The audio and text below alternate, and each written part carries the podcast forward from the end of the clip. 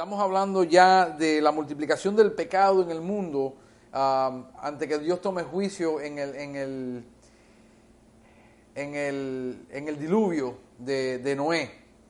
So, vamos a entrar y vamos a entrar en las escrituras y ver lo que nos dice. Dice 6.1. Aconteció que cuando comenzaron los hombres a multiplicarse sobre la faz de la tierra y les nacieron hijas, que viendo los hijos de Dios que las hijas de los hombres eran hermosas, tomaron para sí mujeres, escogiendo entre todas. ¿Qué está pasando aquí? Algo raro está pasando, aunque no lo entendemos porque después el texto nos deja saber que algo raro empezó a comenzar.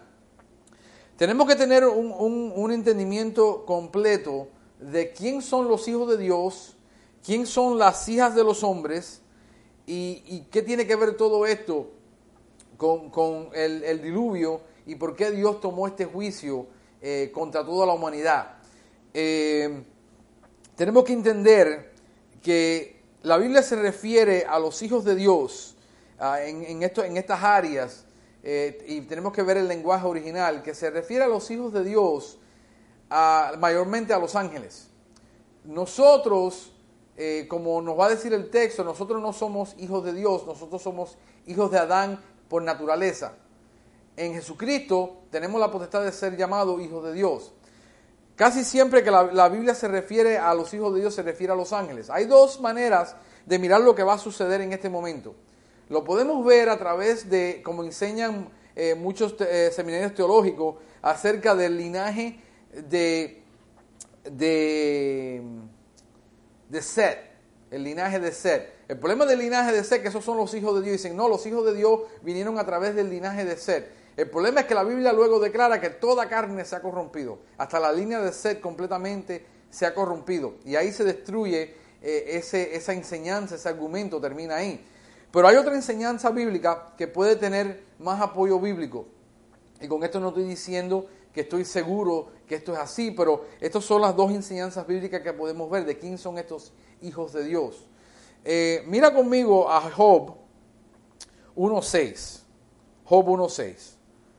Un día vinieron a presentarse delante de Jehová los hijos de Dios, entre los cuales vino también Satanás no le quiere referir a Satanás ahora como los hijos de Dios, pero obviamente está hablando de los ángeles que se presentaron delante de Dios. Entonces, estos ángeles vinieron también, entre los cuales vinieron también, eh, vino también Satanás. Eso quiere decir, y vamos a ver en los otros versículos eh, que vienen, que hay una gran posibilidad que de alguna manera, no sabemos cómo, hubo una, interacción entre las hijas de los hombres, las mujeres humanas, y algún tipo de ángel caído que tuvo una, una, interacción. Esto está raro, esto suena raro, yo sé, hay muchas personas que, que, no aceptan esta doctrina, pero está bien. Esto, como yo digo, no, no, no te quita eh, ni a tu fe, ni te la agrega tu fe, simplemente es algo que está ahí en las escrituras y tenemos que lidiar con el asunto, pero de la otra manera que, viene presentado a veces no, no cabe, no cabe tampoco. So, vamos a tomarlo de ahí y en primera de Juan 1.12, más todos los que les recibieron, a los que creen en su nombre, les dio la potestad de ser hechos hijos de Dios.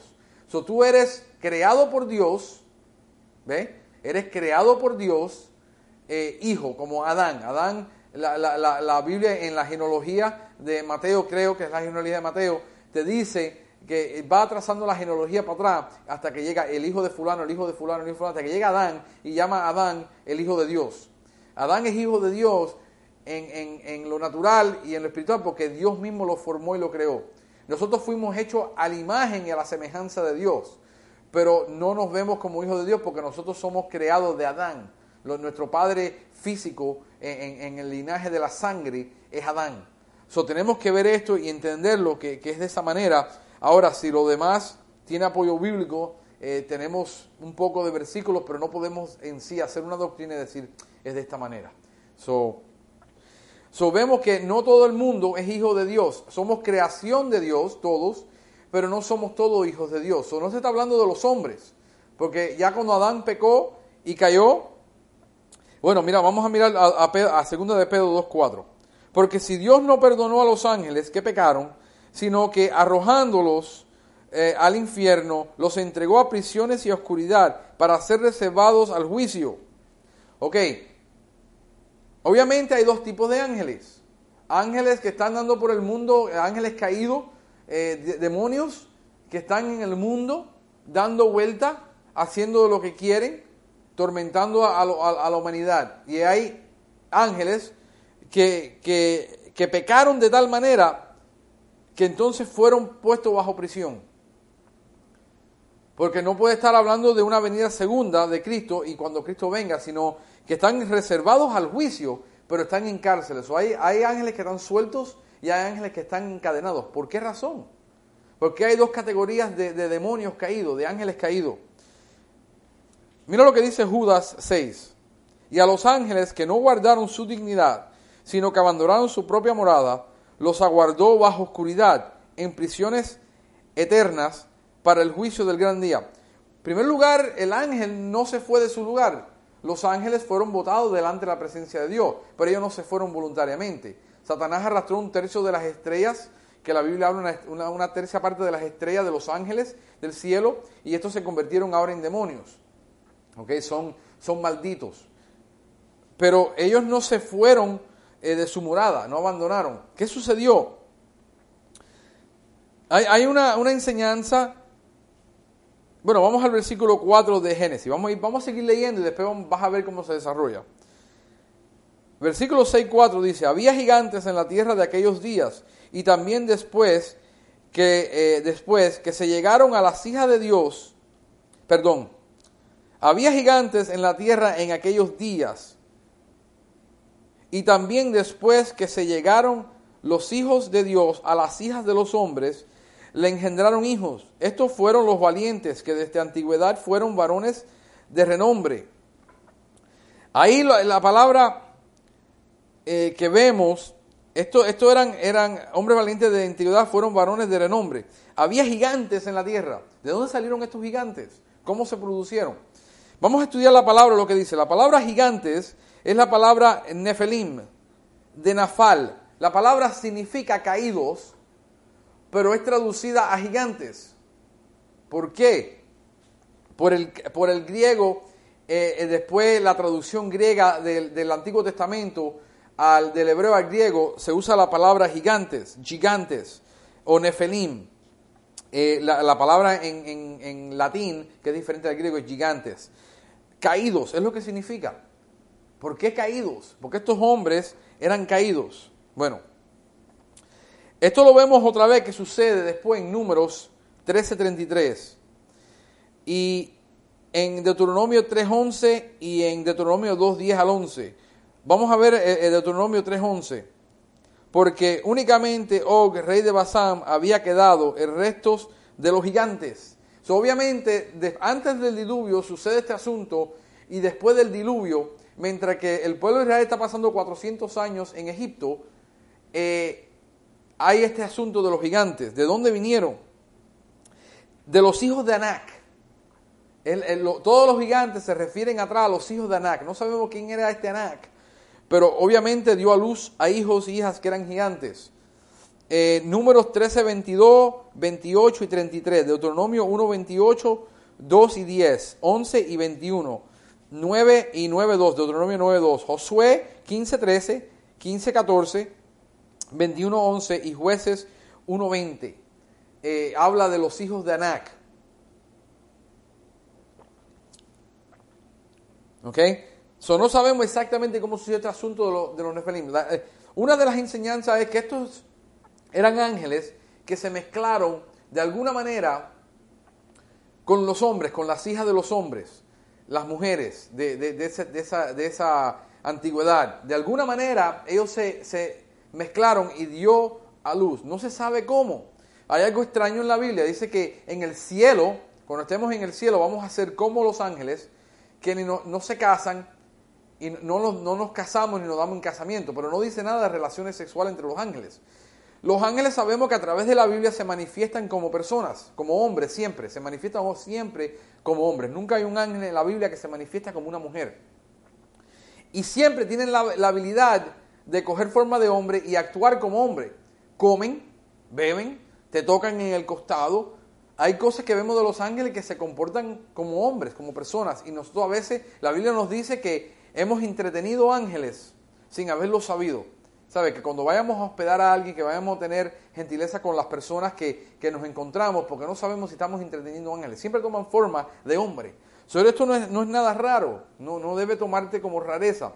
No podemos decir 100% seguro de qué es lo que sucedió ni cómo, pero la línea de set no cabe. Esta línea, esto que está hablando la Biblia, que describe este ejemplo bíblico, sí puede ser que quepa un poco más. Eh, si no es eh, de tu agrado este tipo de estudio, bueno, eh, yo no creo que le agregue ni le quite nada a tu fe. So, tenemos que, vamos a dejarlo ahí. ¿Y qué había sucedido al resultado de esto? Bueno, la tierra entera se había corrompido. Mira lo que dice. 6.5. Y vio Jehová que la maldad de los hombres era mucha en la tierra, y que todo disigno de los pensamientos del corazón de ellos era de continuo solamente mal. Ok. Se corrompió de tal manera la tierra que solamente el hombre lo que pensaba era en el mal, no pensaba en nada bueno. Hoy todavía tenemos personas que, aunque no son nacidas de nuevo, no son creyentes, tienen buenos sentimientos y todavía a su prójimo, tienen eh, todavía amor a su prójimo y aunque no conoce, ayudan a la gente. No, no. Esta gente era de todo, todo, todo, todo el mal lo que pensaba. Mira lo que dice la palabra de Dios. Puedes ir a Mateo 24, 22 y a Marcos 13, 20 y dice acerca de este día. Y si el Señor no hubiese cortado aquellos días, nadie sería salvo. Ni aunque sea, se hubiera salvado eh, eh, Noé y su familia aunque ellos fueron escogidos. Pero era tan grave la situación. Y dice Dios que tenemos que mirar porque como en los días de Noé, así serán los últimos días, así será la venida del Señor. el, estudio de Noé nos da un ejemplo de cómo va a ser la segunda venida y en qué condición espiritual se va a encontrar este mundo que el Señor va a regresar. Y te da una idea de cómo era el asunto en esos días. Ahora, Vamos a estudiar el arrepentimiento de Dios, algo raro que aparece aquí. 6.6. Y se arrepintió Jehová, de haber hecho eh, eh, hombre en la tierra y le, y le dolió en su corazón. Hay una, aparentemente hay algo raro y, aparentemente al leer las escrituras hay una contradicción. Yo te digo a ti que si tú vas a estudiar las escrituras, tú no puedes usar el vocabulario moderno para estudiar las escrituras, el, vocabulario de nuestro país. Yo no hablo español, yo no hablo castellano. Eh, el, idioma mío eh, que yo he aprendido, lo aprendí en este país y lo poquitico que sé de hablar en español, eh, de verdad lo aprendí por leyendo las escrituras en español. Yo me crié en este país de la edad de un año, en los Estados Unidos. Yo aprendí inglés, mi primera lengua es inglés, hablo mejor inglés que lo que hablo, lo que estoy hablando. Yo no puedo usar diccionarios castellanos para hacer una traducción bíblica. Porque el problema es que lo que nosotros tenemos aquí es una traducción del original. Nosotros no tenemos los manuscritos originales. Luego dice la Reina Valera, la nueva versión internacional, la Biblia de las Américas, todas las traducciones van a tener un problema con la traducción y el vocabulario. El que hizo la traducción en ese momento usó la palabra que más se usaba o que se podía usar o a veces se, equivocó en usar una palabra cuando pudiera haber usado otra palabra para hacer la traducción. Estos hombres no eran perfectos los que hicieron la traducción, ni eran apóstoles, ni eran inspirados todos por Dios eh, que, han hecho traducciones. Tenemos que tener eso en cuenta, que el hombre hace la traducción, pero no quiere decir que su traducción es correcta. ¿Ok? Mira lo que dice, porque vamos a encontrar otro versículo que aparentemente hay una, una, una contradicción.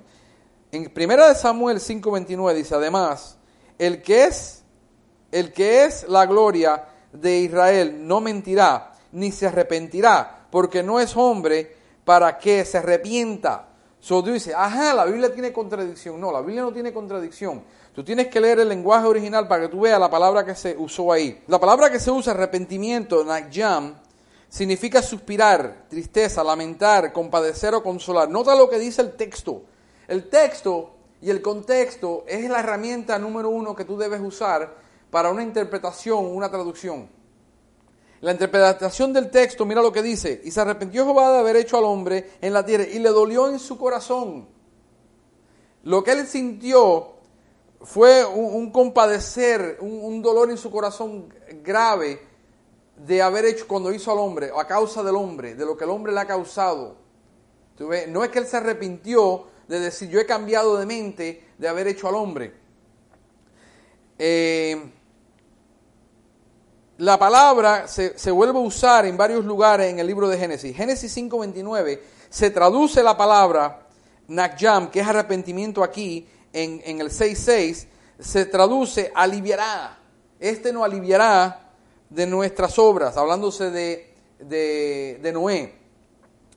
Y dice en, en Génesis 24.67, cuando muere la madre de Isaac, eh, de que Rebeca, y dijo, y tomó Rebeca por mujer, y la amó, y se consoló Isaac. So, tú ves que no podemos mirar siempre las escrituras y decir, ah, eso es lo que significa para mí, porque eh, en Cuba, en Puerto Rico, y usamos nuestra cultura y nuestras costumbres y nuestro lenguaje, y porque nuestro, todos nuestros lenguajes, el castellano de nosotros, el español, ha sido corrompido. No podemos usar nunca nuestro vocabulario, nuestra experiencia y quererla interpolar en la escritura bíblica.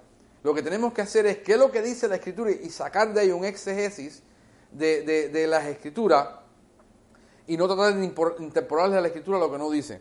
¿Ok? Ahora, en 6.7 dijo, y dijo Jehová, raeré de sobre la faz de la tierra a todos hombres, a todos los hombres que he creado, desde el hombre hasta la bestia. El hombre ahí se usa eh, hablando de mujer y hombre, porque obviamente eh, la mujer no flota más que el hombre y se salvó. Todo el mundo murió en el diluvio. Se está refiriendo al hombre, a, Adán, que es lo que significa hombre, y después interpolar ahí lo que es la mujer también, la creación, su creación de hombre. ¿okay? Desde hombre hasta la bestia, hasta el reptil, las aves de, eh, del cielo, pues me he arrepentido de haberlo hecho. Usa la misma palabra otra vez, de haberlo hecho. Ok. Ahora, en el 6.8, 6.8, dice, pero Noé halló gracia ante los ojos de Jehová. Esto sí está interesante de ver cómo un hombre que estaba en una, entre una raza corrompida, haya gracia en los ojos de, Jehová. ¿Cómo es que Noé halló gracia en los ojos de Jehová? ¿Cómo es este asunto? Vamos a ver un momentico lo que significa la palabra ahí. La palabra es chen, que significa favor. Él, él halló favor ante los ojos de Jehová. Pero ¿cómo es este asunto? Mira, mira vamos a ver también un poquitico la, tipología bíblica. En, en el, eh, leímos anteriormente en la genealogía que la genealogía había un evangelio escondido dentro de la genealogía. No escondido como que hay que buscar un, un equipo de codificación, sino escondido en el texto en los nombres, pero como nosotros no hablamos hebreo, nosotros no somos judíos, no entendemos la traducción de ese nombre y todos los nombres significan algo. Algunos son más significantes que otros, pero en el idioma hebreo los nombres significaban algo. Y estos muchachos se le habían puesto nombres y tenía un evangelio metido dentro de la genealogía. Pero ahora vamos a mirar aquí un poquitico más para tener una, una, una interpretación clara de qué se está tratando el diluvio. Enoch significa la iglesia. Sabemos que Enoch fue llevado, caminó con Dios y fue llevado. La iglesia va va a caminar con Dios. Hay gente que no camina con Dios, eso no significa que no son de la iglesia. No, pero yo pertenezco a esta iglesia. No importa que tú pertenezcas, que tu nombre esté en la lista y que el pastor conozca tu nombre. Si tu nombre no está escrito en el libro de los cielos, en el libro eterno, no importa en qué libro acá abajo en la tierra tú estés escrito. La iglesia es un organismo vivo, la iglesia no es una institución, la iglesia no es, lo vuelvo a decir, no es un lugar, no es una denominación, es un organismo vivo que le pertenece a Jesucristo y, y Cristo es la cabeza de ese cuerpo. el, el cuerpo de Jesucristo tiene que caminar con Jesucristo porque Jesucristo es la cabeza y el cuerpo no puede coger para allá y la cabeza para acá. ¿Tú ves? ¿Entiendes lo que te está enseñando la Biblia acerca del cuerpo de Jesucristo? Ok, so, la iglesia es un tipo de Enoch. La iglesia caminó, Enoch dice que caminó con Dios y Dios se lo llevó. Eso habla de, de, la tipología de lo que va a pasar en los últimos tiempos. La iglesia va a ser quitada. La paciencia de Dios, que es Matusalén, el hombre que más vivió en la Biblia es Matusalén. Y Matusalén habla de la paciencia que tiene Dios esperando a que todo el mundo se arrepienta. Y los que se arrepientan, entonces se van a convertir en la iglesia, pero va a venir, eh, la paciencia se va a agotar, la iglesia va a ser quitada, se termina la paciencia de Dios. Y el arca eh, significa la salvación en Jesucristo. En Jesucristo estamos protegidos, en Jesucristo vamos a ser salvos, en Jesucristo vamos a pasar las tormentas y las dificultades, pero vamos a ser salvos. ¿ok? Entonces, la puerta de la, del arca significa el único camino a la salvación. Nótate que el que cerra la puerta después es Jehová, no es, no es Noé. El único camino es un lugar estrecho, pocos van a encontrar ese camino, la Biblia dice. Amplio es el camino que va a la destrucción pero este camino es la puerta. El diluvio tiene dos significados posibles, el bautismo en agua y la gran tribulación. Nosotros hemos pasado de, muerte a vida y tenemos un nuevo comenzar en Jesucristo, igualito que Noé va a tener un nuevo comenzar en una nueva creación. Y la gran tribulación, aquellos que se quedan, que van a ser dejados, van a pasar una gran tribulación, van a pasar muerte. Pero nosotros que fuimos bautizados, no vamos a pasar por eso. ¿Ok? Ahora, texto clave para entender este asunto de Noé. 6.9. Estas son las generaciones de Noé.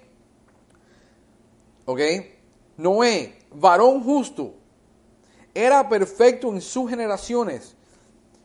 Con Dios caminó Noé y engendró Noé tres hijos, Sem, Cam y Jafet. Nótate que hay tres cosas clave. Era justo, era perfecto y caminó con Dios. La iglesia es justa. Nosotros somos justos. No somos justos porque nosotros queremos ser justos, sino somos justos delante de Dios porque fuimos justificados. Eh, legalmente inocente o recto. Dios, cuando nos salva por querer en Jesucristo, se para en un tribunal y dice, yo todo lo que estaba contra ellos, lo he borrado y no encuentro nada en contra de ellos que lo puedan acusar. Delante de Dios, Satanás trata de acusarnos, pero nuestro abogado Jesucristo dice, no, todo ha sido perdonado, todo ha sido perdonado, todo ha sido perdonado. No importa lo que Él traiga contra nosotros, hemos sido perdonados. Por eso que no hay condenación para aquellos que hay en Cristo. ¿Ve? Porque nosotros no estamos bajo condenación. Hemos sido justificados bajo la gracia de Dios. Ahora, era perfecto. ¿Qué significa ser perfecto? Sin defecto físico, lo que se está hablando. Hablando del sacrificio, e, es un tipo de Cristo, acuérdate, no es, es un tipo de Cristo. Y eh, él era perfecto en sus generaciones, sin mancha. Habla del sacrificio perfecto, de la oveja perfecta, que tiene que ser sin mancha y sin arruga. Y dice Jesucristo que Él viene a buscar una iglesia sin mancha y sin arruga. Nosotros pensamos en eso en la ropa, en la sábana. Está hablando de un, un sacrificio perfecto y Él nos, como nos santificó, Él nos va a glorificar a nosotros y, ese asunto, eh, nosotros por eso caminamos con Dios en esa condición. ¿Por qué? Porque la iglesia está de acuerdo con Jesucristo. Tú no puedes caminar con alguien si no estás de acuerdo. ¿Ve? Entonces nosotros la iglesia caminamos de acuerdo a las escrituras, a lo que dice Jesucristo. Si no caminamos de acuerdo a las escrituras, no estamos nacidos de nuevo. ¿Ok? Tenemos que entender eso. Mira, este asunto le causa mucho agravio a la gente, especialmente a aquellos que están involucrados en tanto pecado y dice que son cristianos. Nosotros oramos por ti, nosotros pedimos a la iglesia, pedimos a Jesucristo por ustedes. Pero tienes que saber, o eres nacido de nuevo o no lo eres. Pero si tú dices, no, nadie es perfecto sino Dios, no, eso no es cierto. Yo te puedo buscar varios pasajes bíblicos que te enseñen acerca de ser perfecto, de ser maduro, de, llegar a una perfección de madurez espiritual. No te está hablando de infalible. La persona confunde la palabra perfecto con la palabra infalible. Solo Dios es infalible. Nosotros vamos a cometer errores. Vamos a pecar. Si dice que no hay, no hay, hay sin pecado, llama a Dios mentiroso. Nosotros todos tenemos pecado y hemos pecado. Pero es lo que está hablando de llevarte a la madurez, a ese lugar de perfección que tú entiendes la perfecta voluntad de Dios para tu vida porque estás caminando con Él. Mira, Génesis 17.1, soy el Dios Todopoderoso, anda delante de mí y sé perfecto. ¿Cómo Dios te va a mandar a hacer algo que Él no te puede capacitar a hacer. Te está pidiendo algo que es imposible, que tú nunca vas a llegar. ¿Cómo Dios? Dios, Dios será injusto. No, no, mira lo que dice. El animal será sin defecto, un macho de un año. Éxodo 12.5. Está hablando, eh, que, está hablando uno de él, que él estaba sin defecto, no se había corrompido con la generación de él, la generación antes, que esta generación se había contaminado toda la tierra, los ángeles se habían mezclado eh, con, con, las mujeres y, había un desorden eh, espiritual y moral delante de la tierra y él no se había contaminado con eso. Su genealogía de él, porque notate que te dan, engendró tres hijos, Sem, Cam y Jafet. Esos tres no se habían contaminado tampoco. ¿Ok? So, eso es lo que entendemos. Ahora, ¿cómo fue que Dios lo justificó? Porque pensamos que Dios justifica en el Nuevo Testamento diferente que el Antiguo Testamento. Lamentablemente, lamentablemente ese, ese, ese término o ese nombre que se le ha dado a las escrituras por los estudiadores, los eruditos, lamentablemente eh, causa un error en la mente de las personas terrible. Pablo siempre se refirió al antiguo pacto, a las escrituras. Cuando tú lees tu Biblia y ves, dice las escrituras, está en las escrituras, comprobó que Jesucristo era el Mesías por las escrituras. Él nunca le llama el antiguo pacto. Él no le llama el Antiguo Testamento. Él le llama las escrituras, que es lo que Dios. Toda escritura es inspirada por Dios. Si toda escritura es inspirada por Dios, entonces el Antiguo Testamento, lo que nosotros llamamos el Antiguo Testamento, también es inspirado por Dios. El judío divide el Antiguo Testamento en tres partes diferentes. Nosotros la dividimos en cinco. Pero ellos la dividen en tres cosas. Los escritos, o los libros poéticos, las poesías, ¿ok? Los profetas y la ley. Todo en el Antiguo Testamento no es ley. Hay principios en el Antiguo Testamento que no es ley. Hay cosas que se transfieren de la ley a través de la cruz y se, y se, transfieren al nuevo pacto. Hay cosas que no se transfieren al nuevo pacto. Y, y eso lo tenemos que estudiar cuando estudiemos los diez mandamientos. También que no es parte de la ley, es una ley universal para todo hombre pero no es parte de la ley de Leví. Y tenemos que entender eso, porque entonces entramos en una confusión terrible. Mira lo que dice Hebreos 11:7. Por la fe, Noé, cuando fue advertido por Dios acerca de cosas que aún no se veían, con temor, preparó el arca en que su casa se salvar, salvase, y por esa fe condenó al mundo, y fue hecho heredero de la justicia que viene por la fe. Nosotros siempre pensamos que Abraham es el padre de la fe. Y le ponemos a Abraham el padre de la fe porque creyó, dice que creyó Dios a Dios, eh, perdón, Abraham a Dios y fue justificado. De la misma manera dice, por la fe, cuando fue advertido de cosas cerca que no aún no se veían. ¿Qué es lo que es la fe? La certeza de lo que no se ve, perdón. Em, la esperanza de lo que no se ve la fe, espérate, ahora, se me olvidó el pasaje bíblico. La fe es. Oye, lo, tenía que haber anotado porque ahora, no, ahora se me olvidó totalmente de la mente.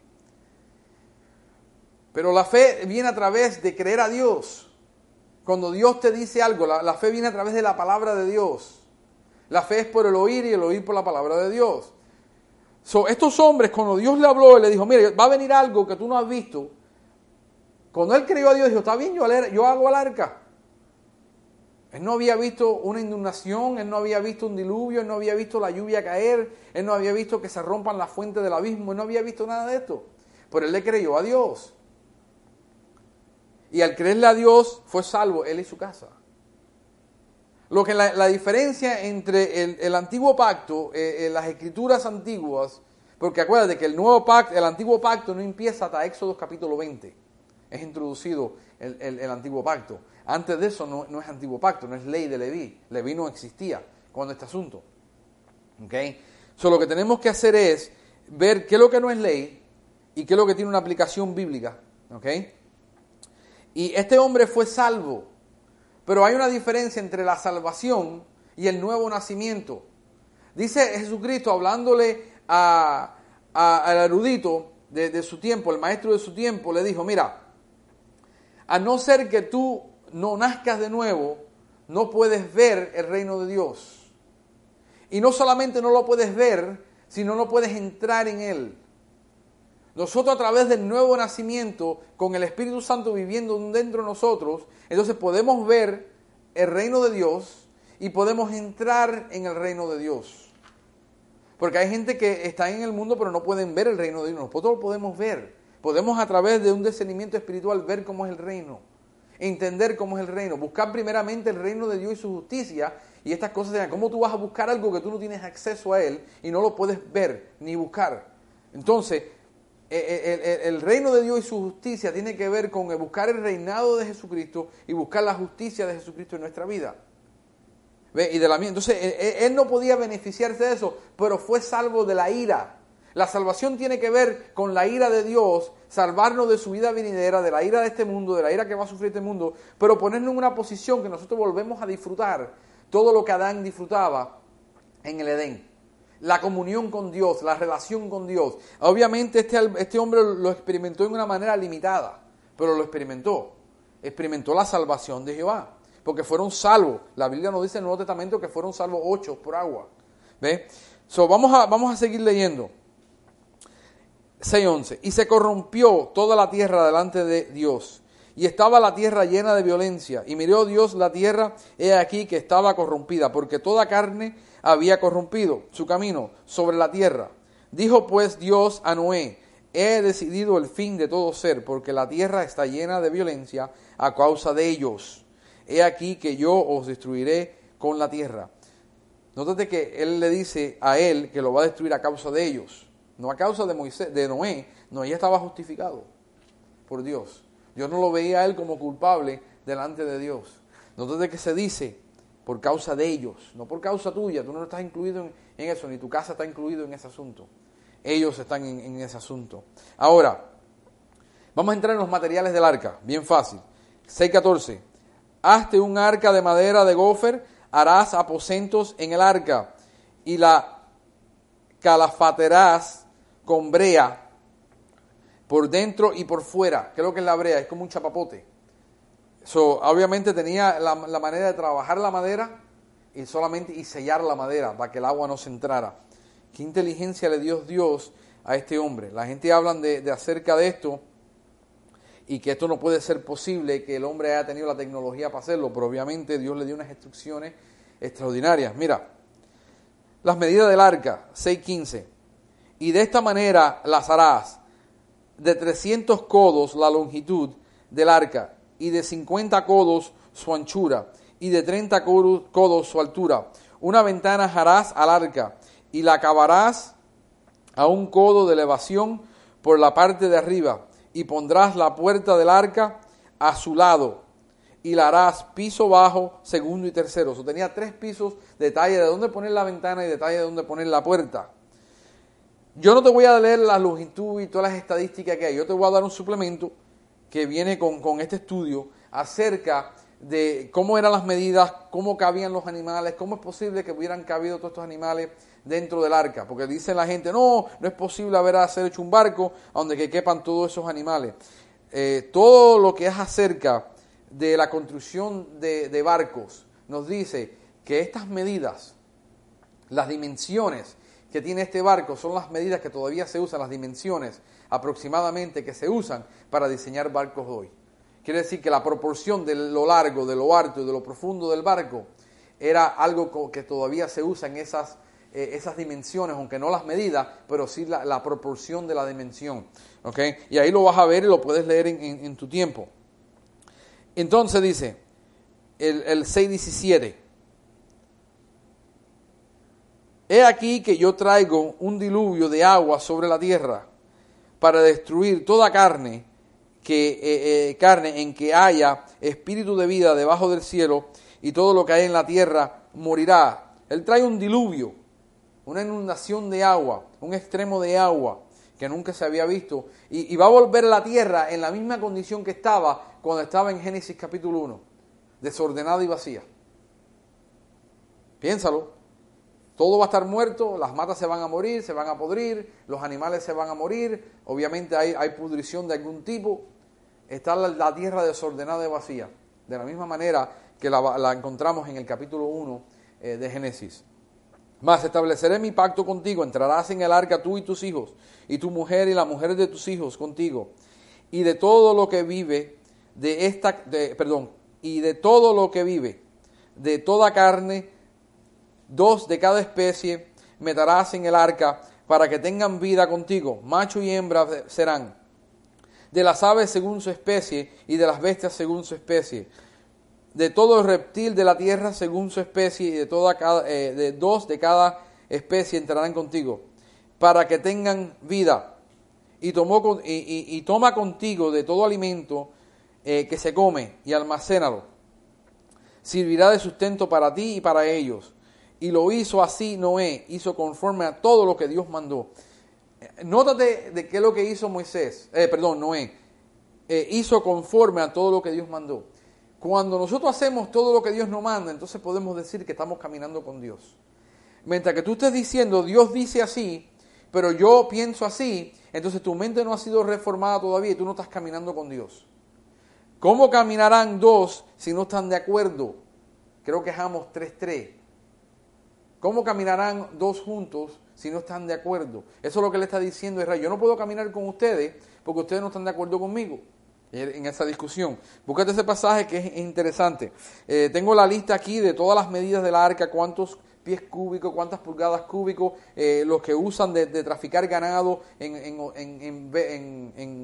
en, botes oceánicos para transportarlo de un país a otro, los animales, tienen estas medidas y dicen, dan las estadísticas de lo que cabe y lo que no cabe.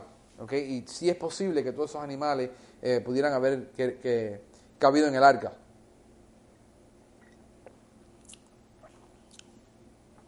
Ahora vamos a ver, mira, dice, y dijo luego, 7.1, eh, y dijo luego Jehová a Noé, entra tú y toda tu casa en el arca, porque a ti he visto justo delante de mí en esta generación. ¿Ok? So, la casa de él fue salva a través de la fe que tenía eh, Noé. Y nosotros hoy en día, eh, cuando estamos leyendo el libro de los Hechos, vemos que esto se habla dos, creo que dos o tres veces que tú y tu casa serán salvos, y, la casa del carcelero será salva, y la casa de, Lidia fue salva, y la casa del centurión fue salva. ¿Ve? A través de la fe de ellos. tenemos que ver que hay algo significante, que el hombre de la casa es el que viene primero casi siempre a fe, y cuando esto sucede, el resto de su familia se organiza y vienen a fe también. Esto es lo que, lo que, lo que podemos entender de la escritura. Ahora, eh, 7.2. De todo animal limpio tomará siete parejas, macho y su hembra, más de los animales que no son limpios, una pareja, el macho y su hembra. vamos a parar ahí un momentico. Esto es de la ley, pero la ley no se ha dado. ¿Cómo sabía Noé de qué animal era limpio y qué animal no era limpio? Si Dios no se lo comunica, y no se lo deja saber, él no tiene manera de saber qué animal es limpio y qué animal no es limpio. ¿Ve? Pero Dios se lo dice ahí que él tomará, y obviamente se lo indica, pero la escritura no dice de cómo se lo indicó. Nosotros tenemos que aprender a, leer nuestra lectura en el contexto bíblico, en el contexto que está escrito. Porque lo que estamos acostumbrados, vuelvo y digo, es de un versículo por aquí, un versículo por ahí, entonces el estudio doctrinal. Pero no aprendemos a ver de cómo ellos se enteraron. Obviamente alguien se lo tuvo que comunicar, ese animal es limpio, ese animal no es limpio. No importaba antes de ahí, porque vemos que antes del diluvio el hombre y los animales todos eran vegetarianos. Después del diluvio es que el hombre, vemos que Dios le dice que puede comer carne. Obviamente Dios estaba preparando esto para algo futuro, pero en ese momento el hombre no comía carne, el hombre era vegetariano. La Biblia te lo dice, eh, capítulo creo que 2 de Génesis, lo puedes ir para atrás y verlo en, los estudios, que, el, hombre le dice no, y le dice a los animales y le dice al hombre que comerán del sustento de la tierra, de, las matas. Ahora, versículo 3. También de las aves de los cielos, siete parejas, macho y hembra, para conservar la vida de la especie sobre la faz de la tierra. Siete a siete, días de aviso. Pasando aún siete días, yo haré llover sobre la tierra cuarenta días y cuarenta noches, y raré de sobre la faz de la tierra todo ser viviente que hice. Hizo Noé conforme a todo lo que le había mandado. Nótate que es interesante que le da un aviso de siete días. Está interesante eso, que es específico. Y, va a ser llover 40 días y 40 noches de prueba. Siempre los 40 días y los 40 noches en la Biblia es de prueba. ¿Ok?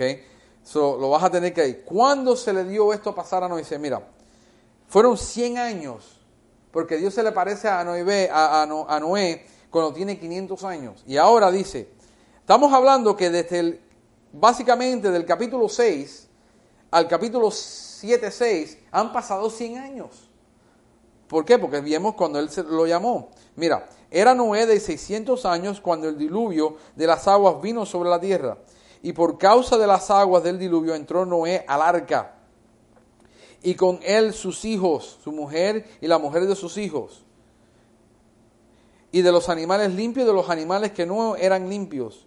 Y de las aves y de todo lo que se arrastra sobre la tierra de dos en dos entraron. Qué interesante que Dios no destruye el animal que no era limpio. Porque si ya iba a destruir todo lo que era, eh, eh, no era limpio, ¿por qué lo mantiene? Esto es algo interesante. Yo me, yo me hago preguntas cuando leo mi Biblia. ¿Por qué Dios, si estaba destruyendo toda la humanidad que era imperfecta, que era, ¿por qué mantiene a un animal limpio? Porque eso tiene una aplicación profética acerca de los gentiles luego cuando lo lees en el libro de los Hechos.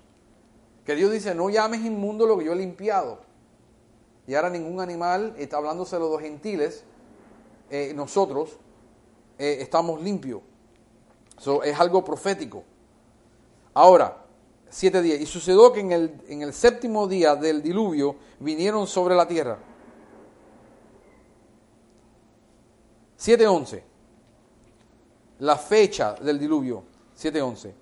El año 600 de la vida de Noé, en el mes segundo, en los 17 días del mes, aquel, aquel día, fueron rotas todas las fuentes del grande abismo y las cataratas de los cielos fueron abiertas y hubo lluvia sobre la tierra 40 días y 40 noches. Lo que pasó primero fue que se abrió todas las fuentes de la tierra y empezó la, la tierra a todo el agua que se había dividido, que había debajo de la tierra, empezó a salir. Todo el agua que estaba por encima de, de, de nosotros se abrieron los cielos y eran como caratalatas de agua. Te acuérdate que cuando Dios, cuando Dios separó el agua de las aguas, ¿para dónde se fueron esas aguas? Para arriba. Y dice que hizo un firmamento entre las aguas, ¿no? Ahora estas aguas estaban guardadas para el día del diluvio. Y después que cayeron todo esto, hubo sobre lluvia sobre la tierra 40 días y 40 noches. No hay lluvias hasta que después no hay estas tres aguas. Pero la gente piensa que lo que hubo es lluvia y lluvia y lluvia y lluvia. Siempre se, habla del diluvio de lluvia. Fueron tres cantidades de agua, la que estaba arriba y después obviamente hubo una formación de nubes para que produciera lluvia. 7.13. En este mismo día entraron Noé, Sem, Cam, Jafet, hijos de Noé, la mujer de Noé y las tres mujeres de sus hijos, con él en el arca. Toda especie con su especie. 7.14. Ellos todos los animales silvestres según eh, sus especies y todos los animales y todos los animales eh, domesticados según sus especies y todo reptil que se arrastra sobre la tierra según su especie y toda ave según su especie y todo pájaro de toda especie vinieron pues con Noé al arca eh, de dos en dos todo, toda carne en que había espíritu de vida y los que y los que vinieron macho y hembra de toda carne vinieron como le había mandado Dios. ¿Quién fue el que le mandó a que entraran en el arca? Esto es extraordinario. No fue Noé que le dijo entren o, los trajo uno por uno, porque yo no, no sé cómo hubiera hecho esto. Pero el que organiza todo el asunto fue Dios. Dios mandó que se entraran dos por dos en el arca, de dos por dos de dos por dos. Esto es interesante porque hay cosas que nosotros podemos hacer. Eh, cuando Jesucristo manda a, los discípulos, casi siempre lo manda en dos en dos. Pablo andaba de dos en dos. Siempre andaban de dos en dos. Yo no, yo no acabo de entender este asunto de dos en dos, pero dice que si dos se pusieran en la tierra, acuerdo a cualquier cosa, entonces dice que Jehová Dios lo hará. So, este asunto de, uno ir dos en dos eh, es interesante. Pero, ¿cómo fue esto de las aguas? Mira, la altura de las aguas. Eh, 7.17. Y fue el diluvio 40 días sobre la tierra. Ahora, el diluvio fue 40 días y 40 noches. Ellos tuvieron en el arca mucho más tiempo que eso. Pero lo que fue, lo que cayó lluvia y hubo inundación y el agua se estaba cayendo sobre la faz de la tierra y inundando la tierra fueron por 40 días y 40 noches. Y las aguas crecieron y alcanzaron el arca y se elevó sobre la tierra. Y subieron las aguas y crecieron en gran manera sobre la tierra. Y flotaba el arca sobre la superficie de las aguas. Y el agua subieron mucho sobre la tierra. Y todos los montes altos que había debajo de la tierra, debajo de todos los cielos, fueron cubiertos. Quince codos más altos subieron las aguas después que fueron cubiertos los montes. Imagínate, quince codos más. Eh, multiplica 15 por 18, un codo es aproximadamente de aquí a aquí y es aproximadamente 18 pulgadas. So, si tú coges y tú mides 18 por 15, es aproximadamente por encima del monte más alto que había en la tierra en ese momento, de la loma más grande, subió el agua y tapó la tierra. Entonces la tierra estaba en una condición básicamente igualita que cuando Jehová dice a, está dando la narración de la creación de cuando separó el agua de las aguas que cubría todo y se descubrió la tierra. ¿Ve? Entonces están en la misma condición ahora, está todo inundado el planeta Tierra. Ahora, la muerte de todo lo que respira, 7.21, y murió toda carne, eh, toda carne que se mueve sobre la tierra, así de aves como de ganado, y de bestias, y de todo reptil que se, eh, que se arrastra sobre la tierra, y todo hombre, todo lo que tenía aliento de espíritu de vida en sus narices, todo lo que había en la tierra murió Así que fue destruido todo ser que vivía sobre la faz de la tierra, desde el hombre hasta la bestia. Los reptiles y las aves de los cielos fueron eh, raídas, raídos de la tierra que quedó solamente Noé y los que con él estaban en el arca. Es interesante que lo único que no muere en todo esto es el pez, los animales marítimos, que lo encontramos eh, después eh, eh, anteriormente en la creación que Dios lo creó. Aparentemente no hay espíritu de vida porque respiran agua. So, no entiendo exactamente qué se está refiriendo, pero vemos que estos no murieron. Y después también cuando se unieron, de qué momento se dividieron las aguas dulces de las aguas saladas. No acabamos de entender esto, en qué parte de la creación eh, del plan de Dios el, mundo se dividió y hubo aguas dulces y aguas saladas. Obviamente pueden ser huecos que quedaron y se llenaron después con lluvia de, de agua dulce pero eh, porque obviamente se hubieran muerto los peces de agua dulce y de agua salada cuando los mezcla. So, no entendemos esto, pero eh, esto fue lo que este es el ejemplo que nos deja eh, las escrituras. Ahora, 7:24. Prevalecieron las aguas sobre la tierra 50 perdón, 150 días. So, 40 días y 40 noches cayó el agua, pero fueron 150 días que prevalecieron el agua sobre la tierra y después de los 50 días empezó a bajar.